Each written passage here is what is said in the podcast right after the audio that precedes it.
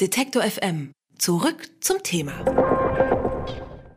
Obsolet und Hirntod, das sind äh, nicht gerade blumige Worte für eine 70-Jährige, die haben aber Donald Trump und Emmanuel Macron gefunden. So alt ist die NATO, nämlich seit diesem Jahr. Anders nehmen osteuropäische Staaten und mögliche Beitrittskandidaten wie Georgien zum Beispiel die NATO wahr. Wer wie die baltischen Staaten in Russlands Schatten lebt, der schätzt die Sicherheitsgarantien des Militärbündnisses wohl eher.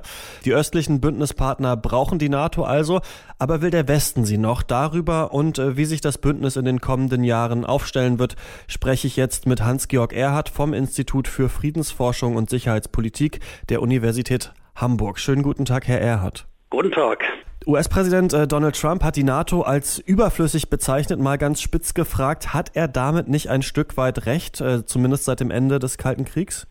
Als der Kalte Krieg zu Ende ging, haben das einige gesagt und auch gehofft, weil sie auf ein neues äh, europäisches Sicherheitssystem, auf eine neue Friedensordnung gehofft haben, die sich aber dann sehr schnell vor dem Hintergrund des sich entwickelnden Jugoslawienkrieges nicht ergeben hat.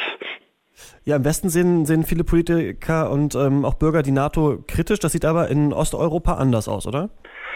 In Osteuropa ist die NATO sehr beliebt, sehr geschätzt.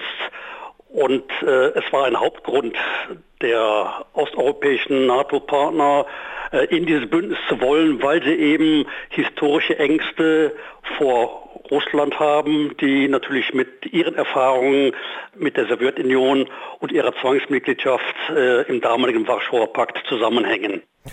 Aber wie nehmen denn diese osteuropäischen Staaten die westliche NATO-Skepsis, also zum Beispiel die von Trump und Macron, wahr? Sie haben immer wieder darauf gedrängt, dass aus Ihrer Sicht das Hauptproblem im Osten liegt. Also für die östlichen NATO-Partner ist Russland der, ja, der problematischste Nachbar, der potenzielle Gegner, für manche sogar der Feind. Und insbesondere nach der Annexion der Krim und dem Krieg in der Ostukraine sind diese Befürchtungen nochmal sehr verstärkt worden. Und das hat natürlich auch äh, auf Seiten der NATO zu einer Reaktion geführt, nämlich von dem bis dahin üblichen Interventionismus in ferne Krisengebiete wegzugehen, wieder mehr auf Bündnisverteidigung sich zu konzentrieren. Und das kam und kommt den Interessen der Osteuropäer natürlich sehr entgegen. Aber wäre das denn strategisch wirklich schlau, wenn sich die NATO in den nächsten Jahren immer noch weiter nach Osten ausdehnen würde? Die Ukraine-Krise, die wir haben, ist ja eine Antwort auf diese NATO-Ausdehnung gewesen, weil damit aus russischer Sicht eine rote Linie überschritten wurde, nämlich der Versuch, Georgien und die Ukraine in die NATO hereinzuholen. Es hat ja eine, eine entsprechende Willensbekundung seitens der NATO gegeben. Den ersten Schritt in diese Richtung haben damals Deutschland und Frankreich verhindert. Dann kam es zur Georgienkrise 2008 zu den militärischen Verwicklungen in diesem kurzen Krieg. Und da hat Russland klar gesagt, für uns ist die rote Linie die Ukraine. Wir werden nicht zulassen, dass diese Ukraine in die NATO reingezogen wird. Und das gilt im Übrigen auch für Georgien, obwohl beide Länder in freier Selbstbestimmung gesagt haben, wir wollen in die NATO. Also hier ist ein politisches Problem, das natürlich auch nur politisch gelöst werden kann. Wie sehen Sie denn die, die wichtige Rolle der NATO heutzutage, wenn Sie jetzt diese Kritik zum Beispiel von Macron und Trump nicht teilen? Macron hat zu Recht gefragt, wer ist denn unser Gegner? Wer ist unser Feind? Die NATO hat es versäumt, klare Prioritäten festzulegen. Wenn Russland der Hauptgegner ist, ähm, dann muss die NATO gegen Russland ausgerichtet sein. Aber innerhalb des Bündnisses gibt es ganz verschiedene Perspektiven. Die Osteuropäer sehen Russland als Hauptproblem. Trump sieht in erster Linie China als Hauptproblem. Macron sieht in erster Linie die Sahelzone und Syrien als zentrales Problem, weil dort in seinen Worten der Terrorismus Wurzeln gefunden hat und von daher Bedrohung ausgeht. Von daher gesehen haben wir verschiedene Perspektiven, verschiedene Positionen. Und wenn wir dann auch die Türkei mit hinzunehmen, die als NATO-Mitglied völkerrechtswidrig in Syrien einmarschiert ist, stellt sich die Frage, wie gehen wir mit diesem Bündnispartner um, der von den NATO-Mitgliedern wiederum Unterstützung für seine Politik in Nordsyrien verlangt, was völkerrechtlich eigentlich völlig Hanebüchen ist.